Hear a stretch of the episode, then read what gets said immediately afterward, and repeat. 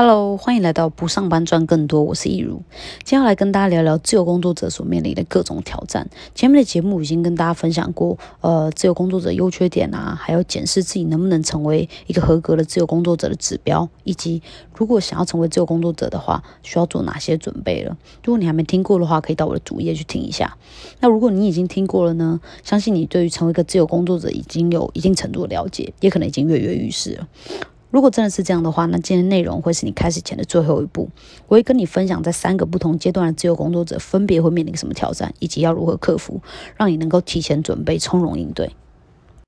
那首先呢，我们就从自由工作者初期会面临的挑战开始讲起。最主要的挑战就是客源跟案源收入稳不稳定这件事情。闲起来的时候。有时候真的会蛮像无业游民的，每天的时间突然变超多，但就不一定是开心的。一方面来自于过去上班的习惯，已经习惯了被规定上下班时间，还有被交代任务，突然这么闲，总觉得哪里怪怪的。另一方面是心里知道现在的收入是按件计酬的，没有工作就等于没有收入，所以就算时间都是你的，也没有办法好好放松。这个心态面上还有时间运用的转换，都是自由工作者新手最纠结的部分。所以针对收入不稳定的这个挑战，我会从心态和能力两个面向切入来讨论。先从心态开始讲起，因为心态会决定能力。心态说的是你如何看待自己现在正在做的这个选择。你必须要问问你自己，是不是觉得这个工作只是暂时逃离目前上班环境的选择，而不是长久之计？它对你而言只是打零工，还是你向往的工作形态的长期规划？你是不是想创造一个自己满意的职业生涯？不想要上班的各种限制，但又还不到想要创业那种巨额资本风险都愿意自己扛的程度，所以才选择用自由工作来作为你职业发展的方向。在心态上面，你必须要非常清楚知道自己为什么做这个选择，你才能够把初期的挑战当成你磨练能力的养分，精进自己，并且在这里找到安身立命的方式。我们可以透过三个方向来检视自己的心态。第一个方向是观察自己的想法跟感觉，在你心里是仍然渴望稳定还有保障，所以对于突如其来的自由跟不再稳定的收入感觉到很恐慌，还是你对于全新的工作跟生活方式充满热情？你虽然知道会有一点点不太轻松，但是你很乐于接受挑战呢？第二个方向就是观察自己在工作任务上面的选择。虽然说初期我们可能都会需要为了收入而做一些打零工性质的案子，但如果你发现自己一直为了当下的收入而选择做一些不太能累积的 case 的话，那很有可能是你害怕没有收入的恐惧还是远远大过你对于自由的渴望。你并没有真的想明白自己已经走在一条跟以前截然不同的道路上了。你的选择不只是换一份工作而已，而是换了全一种全新的思维方式。所以可以累积的事情，包含是在你目标市场当中的核心能力，还有呃经验累积、人脉累积跟有用作品的累积等等。那第三个方向呢，则是观察自己在没有工作的时候都在做些什么。你是用来玩乐休息，还是用来精进自己的专业，还有学习相关的新能力？并不是说呃不能有娱乐跟放松，而是在个人事业起步的阶段啊，是我们最能够也最需要快速进步的时候。所以在这个时候的时间运用，会非常明显的反映出自由工作对你而言只是短暂逃离职场。的休息时间，还是开始为自己工作的个人事业。那说完心态面以后呢，要从能力这个面向来讨论。能力指的是你接不接得到 case，能不能做到让客户满意。这部分是行销跟专业度上的考验，需要持续的花时间学习、耕耘跟累积，才能够越来越好。自由工作跟上班之间有一个非常重要的区别，就是自由工作者可以随着能力跟经验的提升，在市场上面抬高身价，所以做自我投资会比在上班的时候更有价值，也更划算。这这也是为什么在上面的心态面会说要运用闲暇的时间来精进自己的专业，还有学习新的相关技能，像是开发技巧啊、认识新的人脉啊，还有网络行销之类的等等。下面我举几个例子来说明不同类型的自由工作者要如何接到第一个案子，促成第一笔生意。如果你是技术类型，像是网站架设、室内设计这种的，可以运用现在很多的接案平台来找寻工作机会，或是准备好自己的履历跟以前的作品，透过社群或是粉砖来宣传，也可以提供免费的咨询服务，让潜在客户知道你能够帮助他们解决什么问题。那如果是服务类型的，像是健身教练啊、美甲师这种，可以找找网红来免费体验，然后请他们帮忙分享作品，还有他们的使用心得，或者是提供呃优惠的体验券，让人先用比较便宜的价格来体验的部分服务，或者是把你自己的作品跟见证放在社群上面做宣传，都是一些很不错的方式。那如果你是销售类型的，像是卖衣服啊、卖保养品这种的，则可以开直播教穿搭，或者是在现场试用你们的产品，让观众可以知道说，诶，它的效果到底怎么样。也可以提供提供一些首购优惠，比如说，呃，第一次购买可以打几折，或者是有购物金可以折抵，让人愿意先尝试。也可以加入一些穿搭或者是美妆的社群来寻找你的潜在客户。总结来说，克服初期挑战要从三方面着手：一是行销技能，你必须要让更多人知道你还有你能够提供的服务是什么；运用社群写文案让别人知道你，或者是拓展人脉、下广告，持续产出对你的目标客群有帮助的文章或影片；二是你必须要拥有一个独特的价值主张，也就是你如何帮助你的客户，不是你做了哪些事情，而是你为你的客户提供了一些什么价值。比如说，如果你是一个瘦身顾问，你可以说你只是教别人瘦身。但是换了一个方向，你也可以是，呃，教人透过饮食方式瘦身，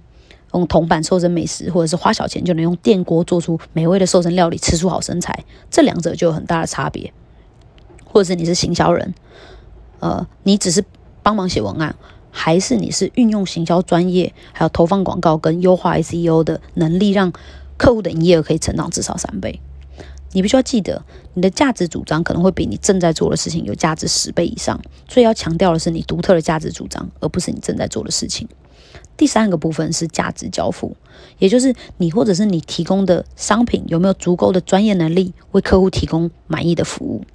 如果有的话，就会产生口碑，产生回购、转介绍，变成另一种很好的行销方式。所以价值交付这一端是最重要的，必须要确保客户感觉物超所值。当你成功的突破案源跟收入这个挑战之后，你大概就不会再有回头上班的想法了，因为你知道你所付出的每一分都是在为自己努力，回馈也会最直接的回到你身上。你可能不只是客源跟案源很充沛，甚至是会有被动式案源，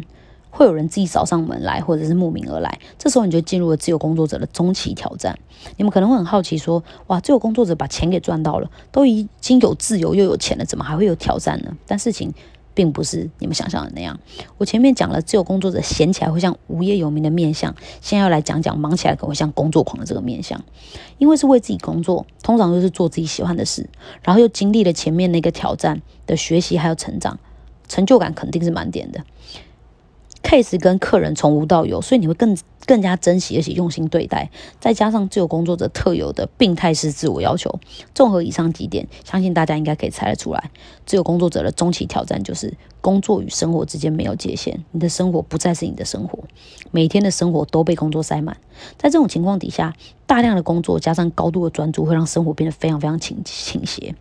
小则会因为超时工作的误餐、饮食不正常、营养不均衡，或是发胖。大则熬夜工作、作息不正常、免疫系统出问题，最后生病。在这样的情况下，对身体的耗损是非常大的。通常都是用意志力在支撑，只是因为还有一个待完成的目标，所以没有发现自己的身体已经透支了。等到任务结束的时候，就会大病一场。如果你幸运点的话，工作的日程可以自己安排，可以等到病好了再来处理工作。可如果运气不好一点，刚好不能自己支配，或者是工作量真的过大的情况下，真的就只能用命去拼了。但我们要知道，作为一个自由工作者，专业是我们的资产，没错。但健康的身体还有清晰的思绪是更重要的资产。所以在这个阶段的挑战是把工作跟生活分开，需要找到自己工作的节奏，然后在这个前提底下，尽可能提高产能，而不是为了提高产能而让自己的工作时数无限上纲。偶尔加班还在合理可以接受的范围，但是工作到没日没夜、天昏地暗，不管三七二十一，做完手边的工作才能睡，这样就会这样就不太有办法长久了。就算你的意志力可以，你的身体也不可以，最终身体也会拖垮你的意志力。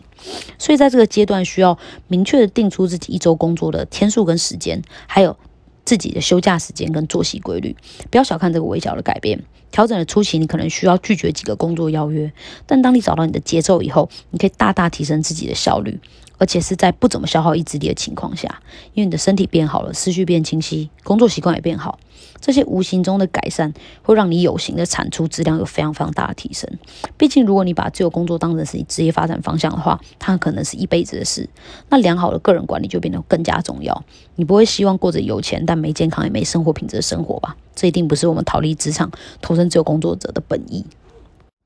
最后呢，就要来说说自由工作者后期会遇到的挑战。其实通过了前面两个，已经可以算是充实、快乐又有钱的自由工作者了。有着比上班更高的收入、更自由的时间，又不用承担创业的那种风险，生活还算惬意自由。有人觉得夫复何求？不过人都是想要追求进步的，所以再美好惬意的生活过久了会无聊，还是需要成长才行。所以后期的挑战就会是艺人公司要如何规模化。简单来说，就是你每多服务一个客户的额外成本是下降的，而不是上升或者是不变的。在这样的情况底下，你的生意就能够享有规模经济。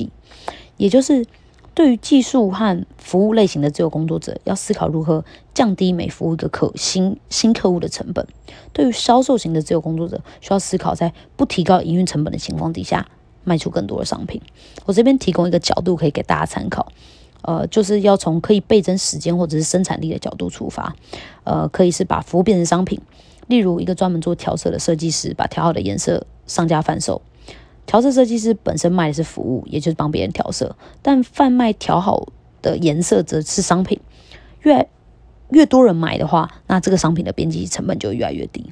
或者是可以把它变成数位资产，开一门教人调车的线上课程，录制好以后就可以重复的贩卖，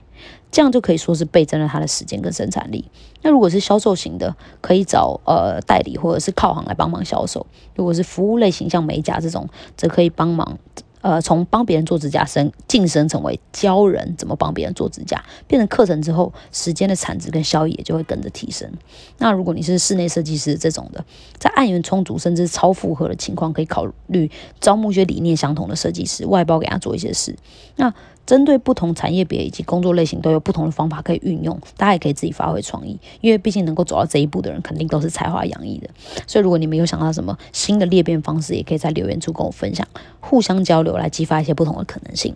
那今天的节目就差不多到这边喽，希望今天的内容对你们有帮助。如果你还想要了解其他不上班赚更多的秘密，欢迎按下订阅。我们下期节目再见喽，拜拜。